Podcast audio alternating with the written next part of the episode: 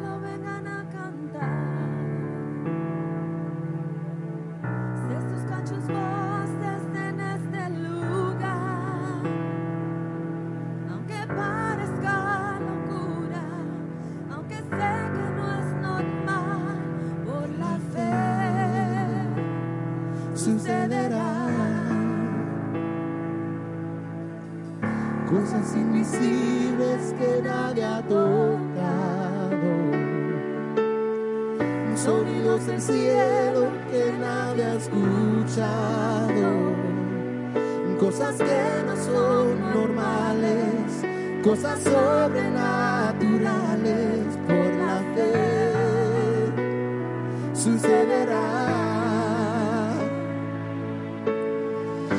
Abre nuestros ojos como Eliseo, muéstranos el cielo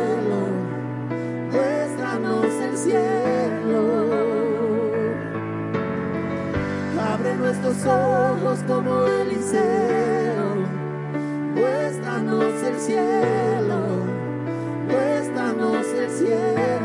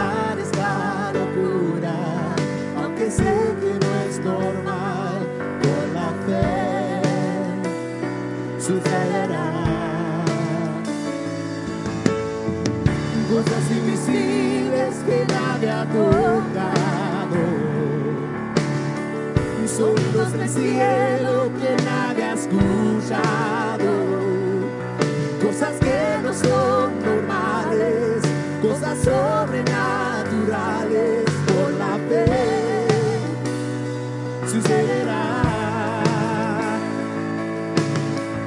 Abre nuestros ojos.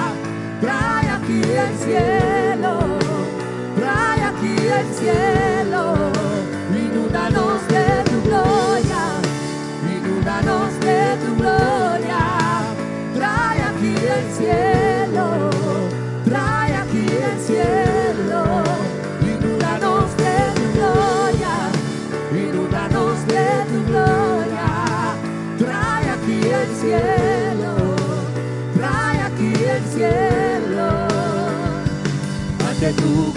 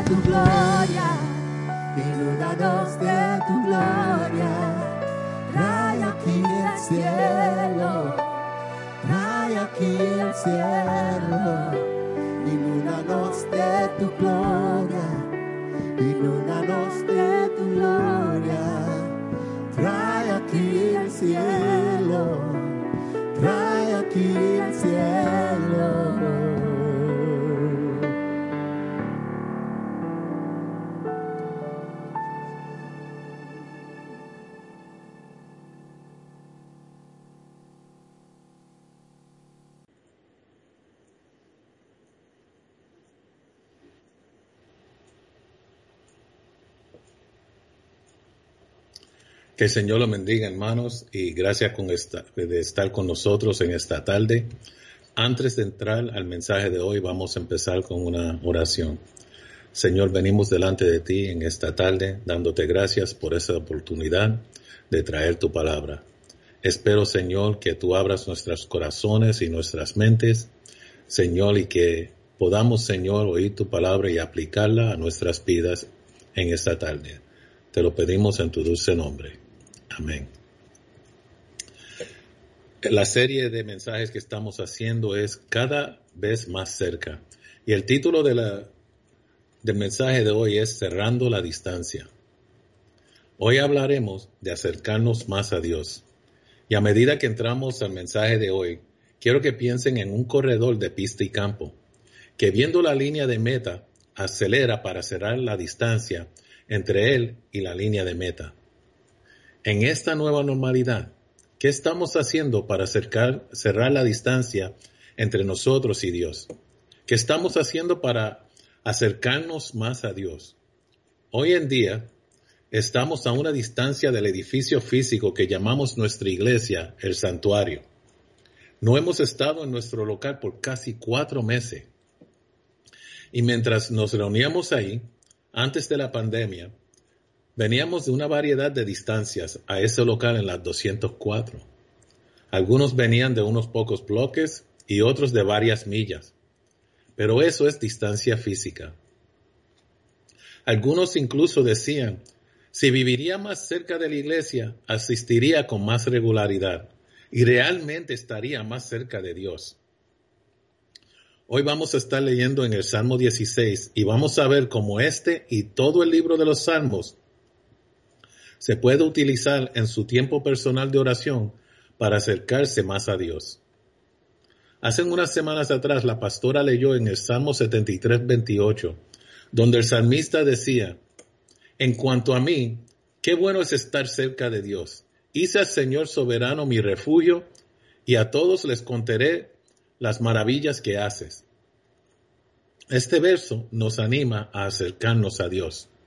Pero me pregunto si algunos se sienten como que Dios está a millas y a millas de distancia, aunque asisten regularmente a los servicios de adoración y a los estudios bíblicos, incluso están envueltos en ministerio. Y tal vez espera con ansiedad las noches de servicio para poder cerrar la distancia entre tú y Dios, viajando millas a la iglesia para reunirte con Él. Les puedo decir en esta tarde que el refrán, la distancia hace que el corazón se encariñe más, no es cierto con respecto a tu relación con Dios. La cercanía a Dios no se trata de la distancia física, se trata de la relación con Él. La proximidad a Dios se relaciona con la profundidad y no con la distancia. Se trata de profundizar una relación. Cuando te acerques a Dios, lo oirás. Cuando te acercas, no solo vas a escuchar mejor, también vas a poder ver mejor. Y le daré un ejemplo. Cuando alguien te dice que se siente cerca de una persona, no se está refiriendo a distancia, no tiene que ver con lo cerca o lejos que vive la persona. Tiene que ver con el grado de intimidad que tiene con esa persona. Describe la profundidad de su relación. Entonces, ¿qué hay de tu cercanía con Dios? Y con eso no quiero decir cuánto tiempo antes de que te mueras y estés de cara a cara con tu Creador. Significa que también lo conoces. ¿Cuánto te agrada estar con Él? ¿Cuánto está en tu mente? ¿Y con qué frecuencia compartes con Él? Antes de seguir, quiero pedirles que califiquen dónde están en su cercanía a Dios. Nuestros pastores nos hicieron una pregunta similar no hace mucho. Solo escucha estas opciones y tú decides. ¿Dónde estás sentado y cuál de estas te describe? La primera pregunta, ¿qué tan cerca estás de Dios en comparación con hace dos años o mejor aún incluso hasta tres meses atrás? Número uno, mucho más cerca. Número dos, un poco más cerca. Número tres, igual que antes. Número cuatro, un poco alejado. Y número cinco, más alejado que nunca. La segunda ah, pregunta, ¿Qué frase describe mejor lo cerca que estás a Dios hoy en día? Número uno, si estuviese más cerca estuviera que estar muerto. Número dos, encantado con el grado de cercanía que tengo a Dios. Número tres, quizás en un lugar en el medio de cerca y lejos. Número cuatro, estoy tomando un paso hacia atrás. Y número cinco, ¿Dios quién? Déjenme decirles en esta tarde, ya que se hayan calificado cerca de Dios o lejos de Dios o más o menos igual que antes, Dios no se ha movido. Este asunto de cercanía con Dios está en nuestras manos.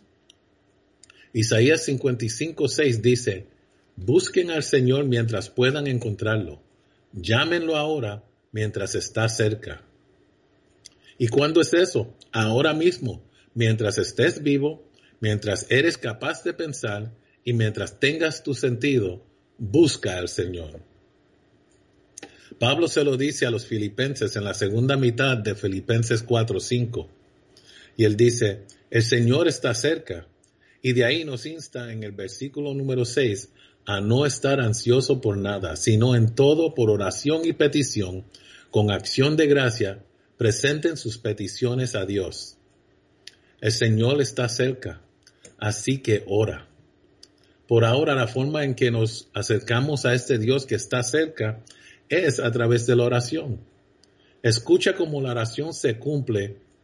La oración cumple lo que se nos dice que hagamos en Hebreos 10 del 19 al 22.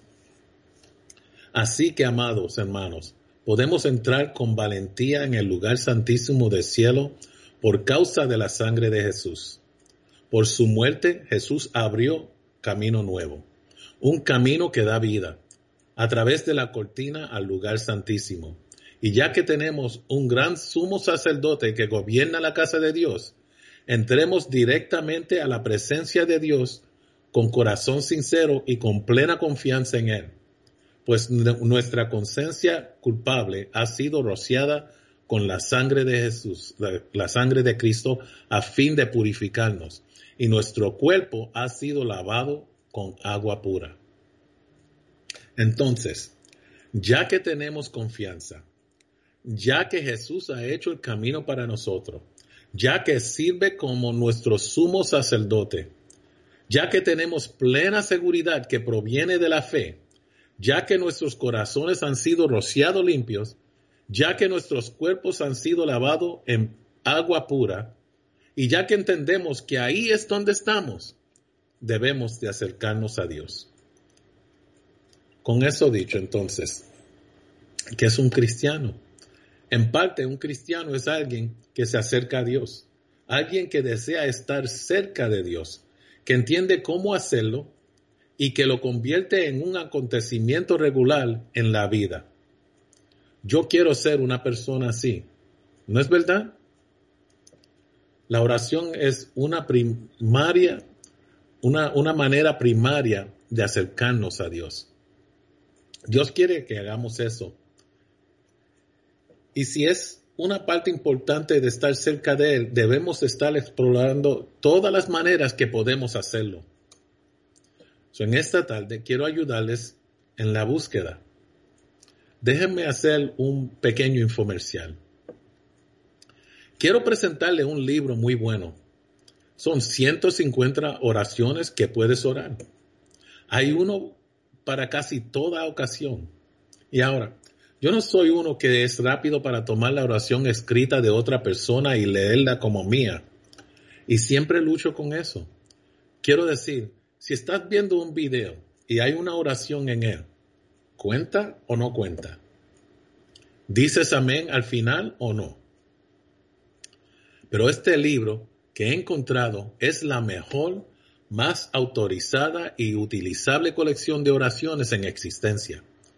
Y lo bueno de esto es que la mayoría de ustedes ya lo tienen y probablemente está sentado ahí con él en sus manos en esta tarde.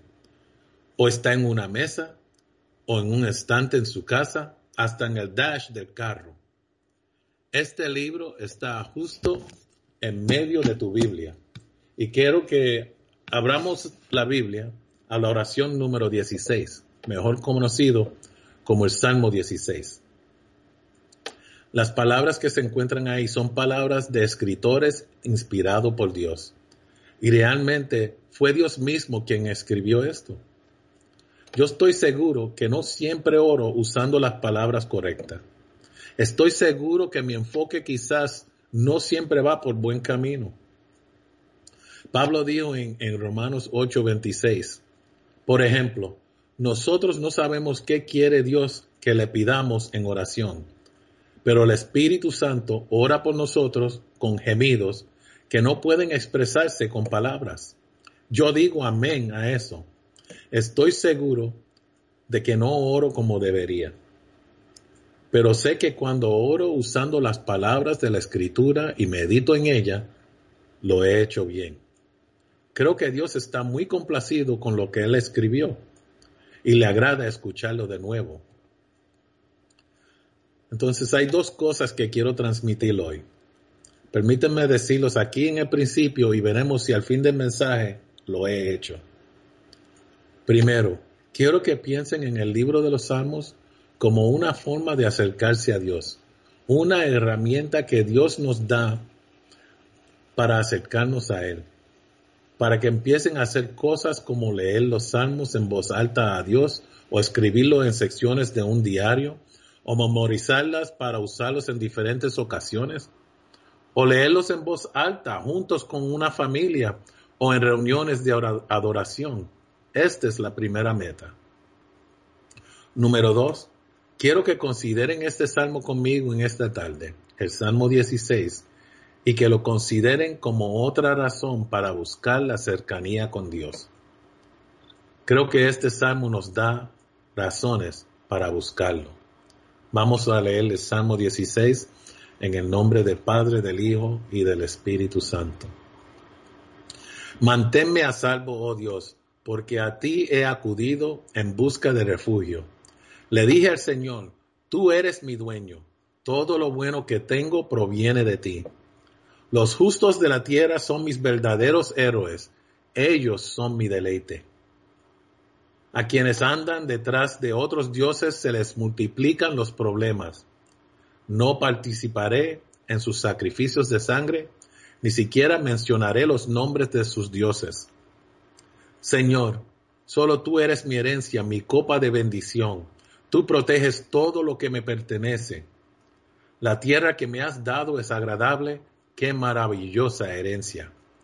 Bendeciré al Señor, quien me guía, aun de noche mi corazón me enseña. Sé que el Señor siempre está conmigo, no seré sacudido, porque Él está aquí a mi lado. Con razón mi corazón está contento y yo me alegro, mi cuerpo descansa seguro pues tú no dejarás mi alma entrar entre los muertos, ni permitirás que tu santo se pudra en la tumba. Me mostrarás el camino de la vida, me concederás la alegría de tu presencia y el placer de vivir contigo para siempre. Amén. Vamos a entrar a estos versículos uno por uno. Y lo primero que se ve aquí es que tenemos que hacer de Dios nuestro número uno.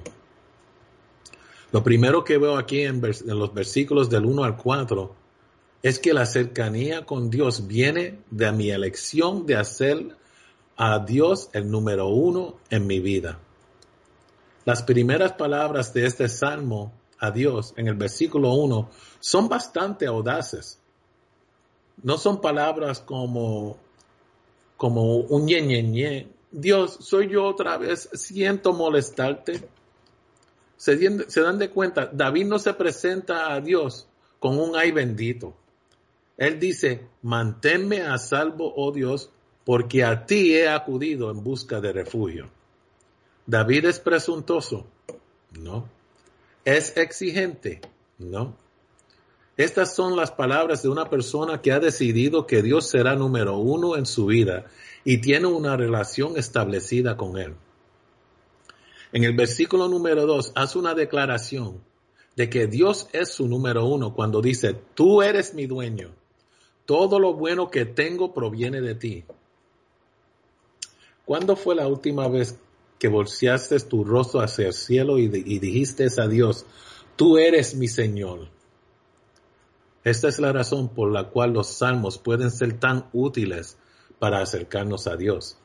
David está hablando como un hombre que entiende que la única manera que él puede mantenerse a salvo es con Dios. David habla como un hombre que entiende que en su vida sin Dios no hay nada bueno. Vamos a saltear rápidamente al versículo 8, donde dice, sé que el Señor siempre está conmigo, no seré sacudido, porque Él está aquí a mi lado.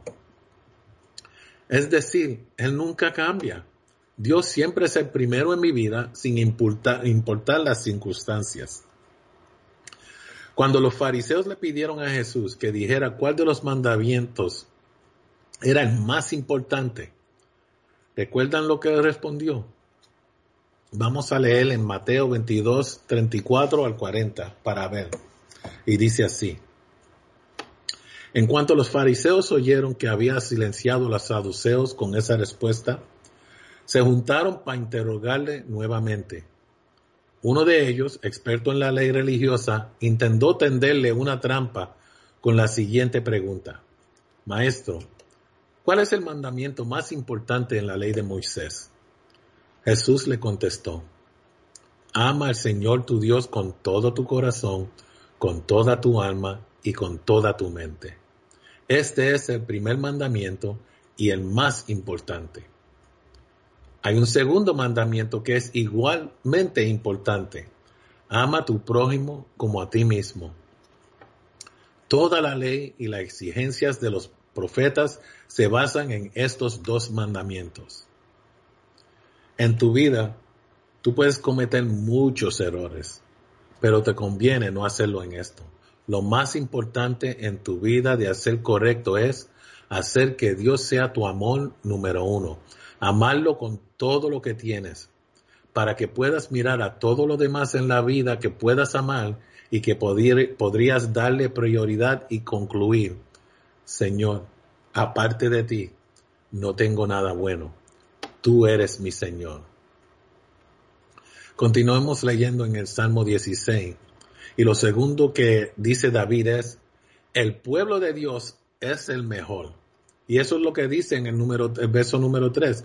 Los justos de la tierra son mis verdaderos héroes. Ellos son mis deleites. ¿Quieres hacer una mala impresión en alguien? Solo sube a cualquier padre o madre y dile, sabe que te quiero mucho y todo eso, pero prefiero que me entierren hasta el cuello junto a un hormiguero en lugar de pasar otros cinco minutos alrededor de tus hijos. Dile a cualquier padre o madre y te garantizo que harás una mala impresión. Y una madre enojada puede causar una impresión permanente en tu nariz. ¿Te daste cuenta que eso es lo que pasa a veces hasta en la iglesia cuando la gente decide tratar a alguien mal? Le están diciendo a Dios lo contrario de lo que David escribe aquí.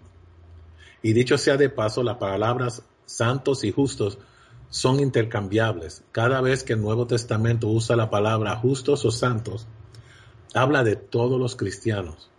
David dice que en el, aquí en el verso 3 que esas personas, ellos son mi deleite.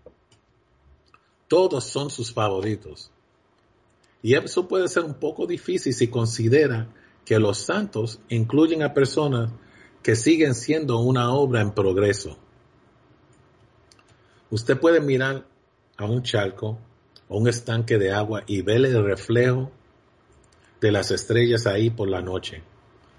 Pero no son tan impresionantes de esa manera. Pero miren hacia el verdadero lugar fijo donde están, en los cielos. Qué impresión deja. Así es con los santos. Pueden verlos con menos luz, pero Pablo dice en Efesios 2.6 pues nos levantó de los muertos junto con Cristo y nos sentó con Él en lugares celestiales porque estamos unidos a Cristo Jesús. Si amas a Dios, vas a amar a su familia.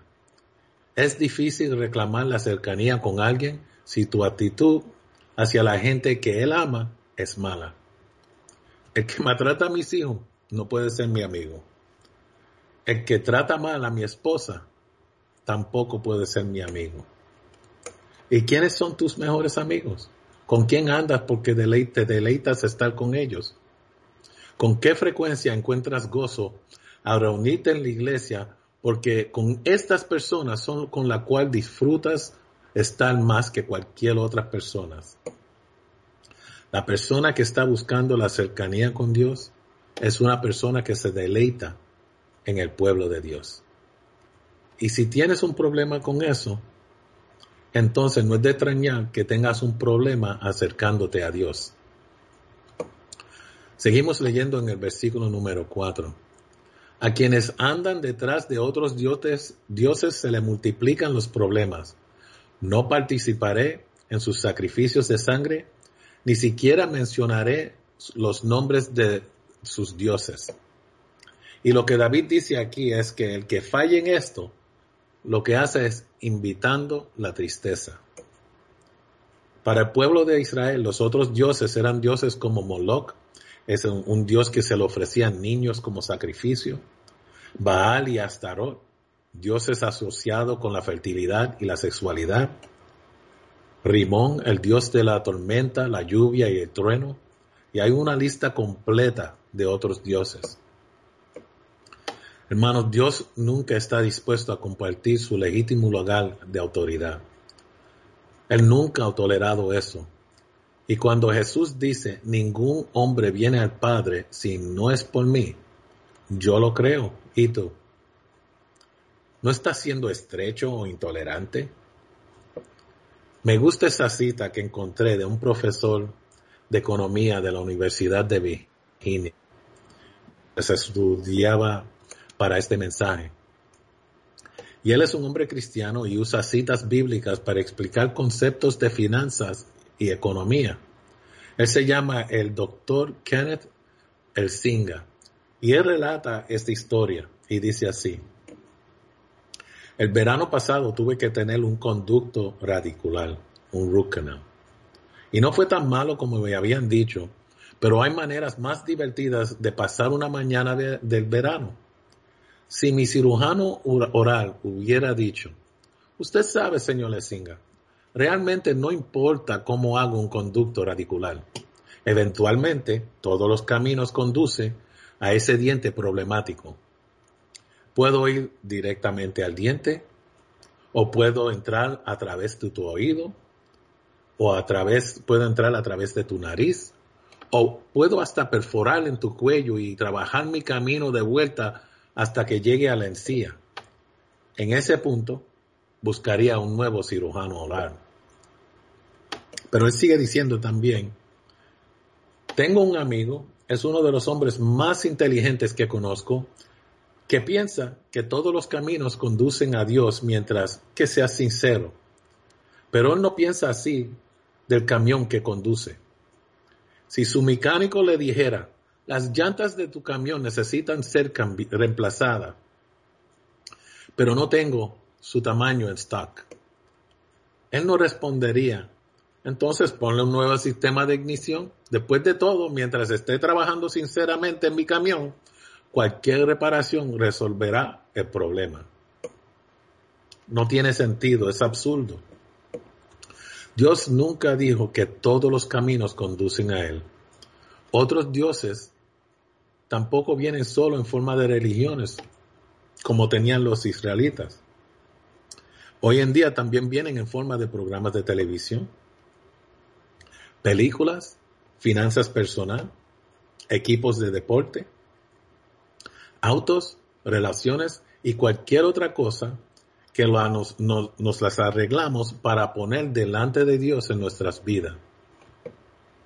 ¿Y por qué las personas no se sienten cerca de Dios ni se sienten que tienen el derecho a pedirle cosas? Es porque por falta de otra palabra juegan con otros dioses. Dios no es su número uno.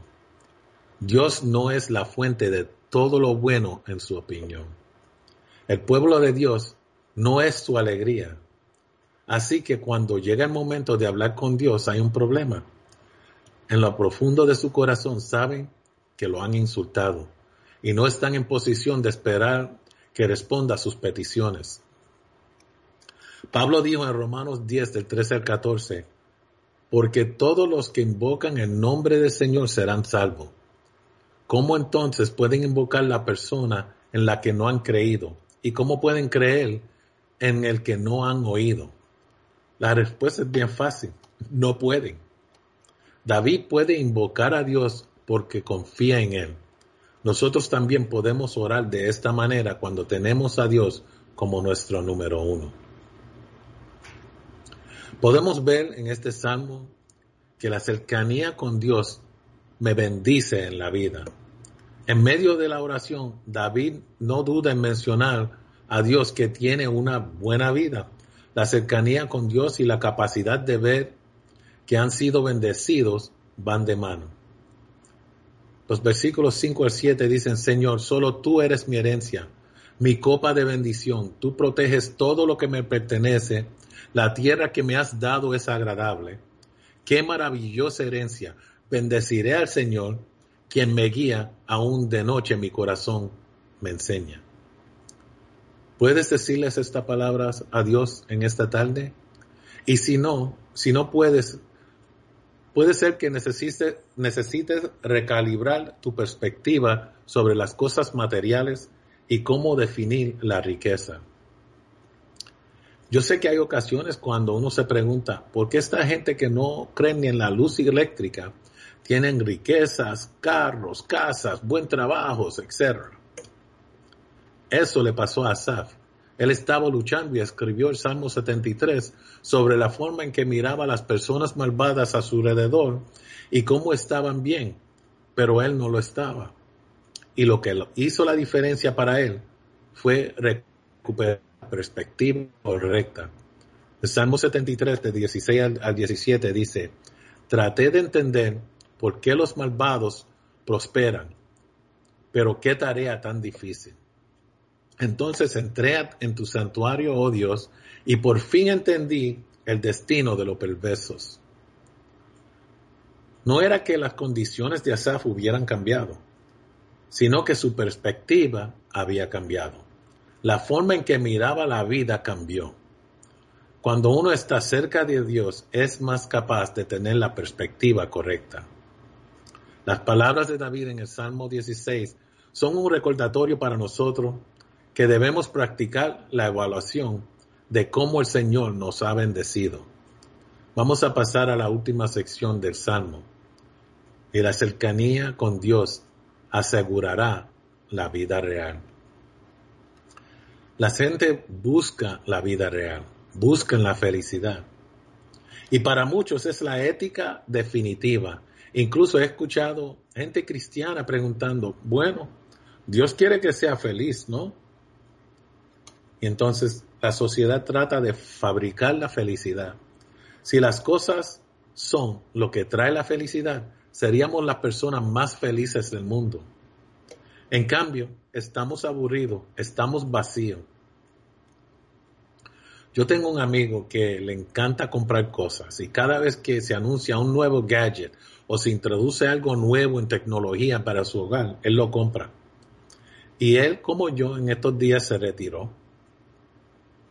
Y mientras limpiaba su sótano y su garaje, encontró cajas sin abrir de Amazon y todas y otras tiendas de electrónicas, ropas con sus etiquetas originales, electrónicas no utilizadas ahora y son consideran se, se consideran ahora como obsoletas. Y así hay mucha gente, gente volviéndose loco en busca de la felicidad. Y no se dan de cuenta que lo de que deben estar buscando es la cercanía a Dios. La vida real no se puede encontrar en la frenética búsqueda de la felicidad. Pero escucha a David describir cómo su cercanía con Dios le asegura la vida real cuando leemos en, los versos 8 al 11 del, Salmo 16. Sé que el Señor siempre está conmigo. No seré sacudido porque Él está aquí a mi lado. Con razón mi corazón está contento y yo me alegro. Mi cuerpo descansa seguro, pues tú no dejarás mi alma entre los muertos, ni permitirás que tu santo se pudre en la tumba. Me mostrarás el camino de la vida, me concederás la alegría de tu presencia y el placer de vivir contigo para siempre. David encontró la vida real en su cercanía con Dios. No fue popularidad ni riqueza, no fue diversión alguna o el poder, fue porque Dios estaba a su derecha, fue porque Dios no dejó que su vida terminara cuando su cuerpo dejó de funcionar. Dios le hizo saber el camino de la vida.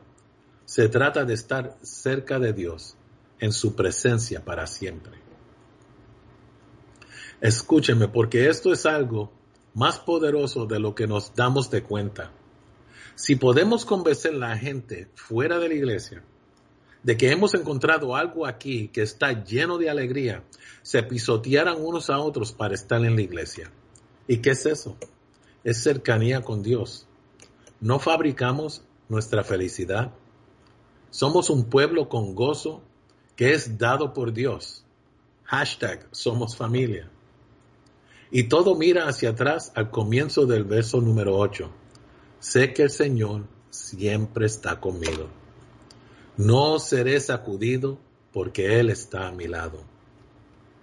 La cercanía con Dios es lo que asegura la vida real. Y de hecho, esa es la imagen más importante de este salmo.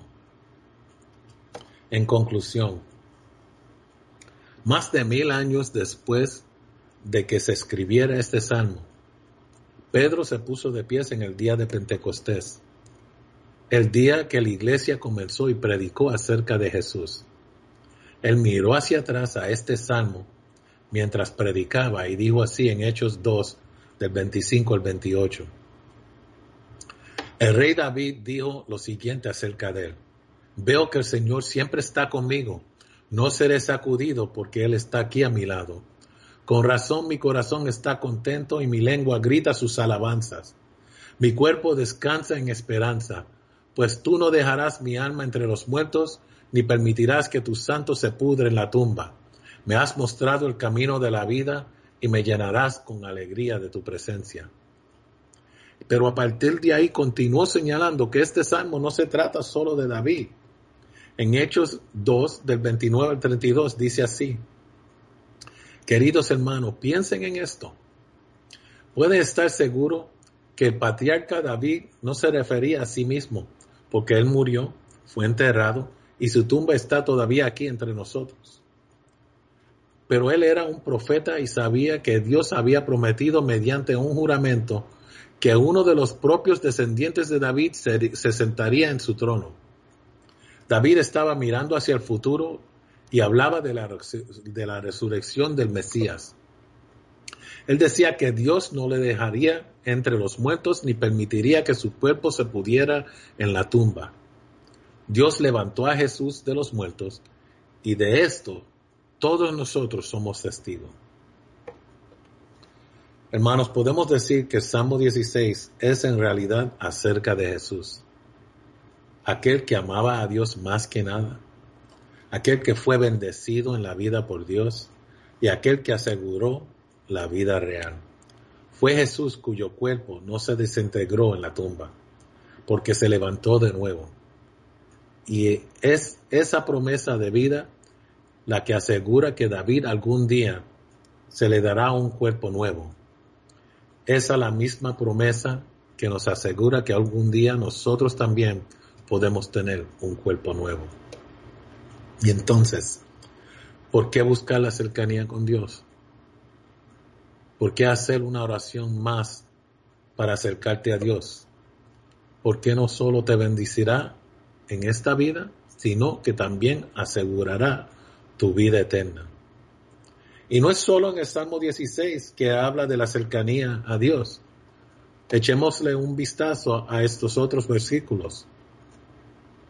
La asistencia a la iglesia nos ayuda a acercarnos a Dios. En Hebreos 10:25 dije, Dice, y no dejemos de congregarnos como lo hacen algunos, sino animémonos unos a otros. El Salmo 102.1, 122.1 dice, yo me alegré con los que me decían, a la casa de Jehová iremos. La lectura de la Biblia y el estudio de la Biblia nos ayudan a acercarnos a Dios. El Salmo 119, 105 dice, lámpara es a mis pies tu palabra y lumbrera a mi camino. El tiempo de oración nos ayuda también a acercarnos a Dios. Jeremías 33.3 dice, pídeme y te daré a conocer secretos sorprendentes que no conoces acerca de lo que está por venir. En Lucas 18.1 dice, entonces Jesús dijo a sus discípulos una parábola para mostrarles que siempre deben orar y no rendirse. Y Mateo 6.6 dice, pero cuando ores, entra en tu habitación, cierra la puerta y ora a tu Padre, que no se ve. Entonces tu Padre, que ve lo que se hace en secreto, te recompensará. También confiar en el Señor nos ayuda a acercarnos a Dios. Proverbios 13, 5 al 6, mi verso favorito. Confía en el Señor con todo tu corazón, no dependas de tu propio entendimiento. Busca su voluntad en todo lo que hagas y Él te mostrará cuál camino tomar. El Salmo 118, 8 dice, es mejor refugiarse en el Señor que confiar en la gente y también confesar nuestros pecados nos ayuda a acercarnos a Dios.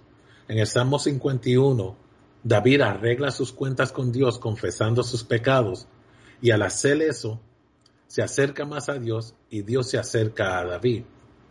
Podemos también leer en Primera de Juan 1.9 que dice, si confesamos nuestros pecados, Él es fiel y justo y nos perdonará de nuestros pecados y nos limpia de toda maldad. Y para terminar, podemos leer en Santiago 4.8 que dice, acérquense a Dios y Dios se acercará a ustedes. Las escrituras nos animan específicamente a profundizar nuestra relación con el Señor. Las relaciones se construyen sobre el tiempo atento y la, la atención a ellos en ese tiempo. Si dejas que el mundo se ponga entre tú y Dios, comienza un espiral descendente y la distancia entre tú y Dios se engrandece. ¿Estás buscando una relación más profunda con Dios? ¿Estás buscando cerrar esa distancia? Oremos para que Dios elimine todas las barreras que impiden esa cercanía con Dios. Y si no has aceptado a Jesús, y quieres entrar en una relación con Él, esta oración de hoy es la primera y más importante oración para cercanía con Dios. Vamos a orar, hermanos. Señor, venimos delante de ti entendiendo que a veces dejamos que las cosas se metan en el camino de nuestra relación contigo. Ayúdanos a ponerte como nuestra prioridad número uno en nuestras vidas. Ayúdanos a entender que la cercanía contigo conduce a una vida llena de gozo. Sabemos que vendrán problemas y si ponemos nuestra confianza en ti y nos acercamos más a ti, tú te acercarás más a nosotros y nos abrirás camino. Para aquellos que, que no te conocen como Señor y Salvador, les pido que abran sus corazones y repitan esta oración conmigo. Dios mío, quiero ser parte de tu familia. Dijiste en tu palabra, si reconozco que resucitaste a Jesús de entre los muertos y lo acepto como Señor y Salvador, sería salvo. Así que Dios, Ahora digo que creo que resucitaste a Jesús de entre los muertos y que estás vivo y bien. Me arrepiento de mi pecado. Te acepto ahora como mi Señor y Salvador personal. Acepto mi salvación y el perdón del pecado en este momento. Amén. Hermanos, que el Señor lo bendiga y nunca olviden que pueden usar el libro de los Salmos para acercarse más a Dios. Dios le bendiga.